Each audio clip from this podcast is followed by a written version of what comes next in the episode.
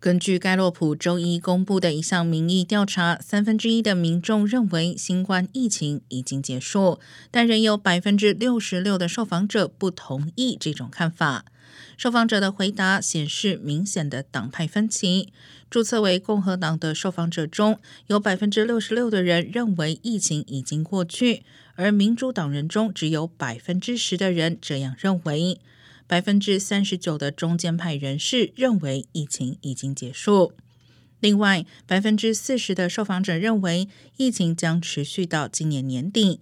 百分之三十四的受访者则表示疫情将持续很长时间。而有百分之二十一的受访者表示，尽管疫情仍在继续，但他们相信自己的生活已经恢复正常。而高达百分之五十的受调者说，生活可能永远不会恢复正常。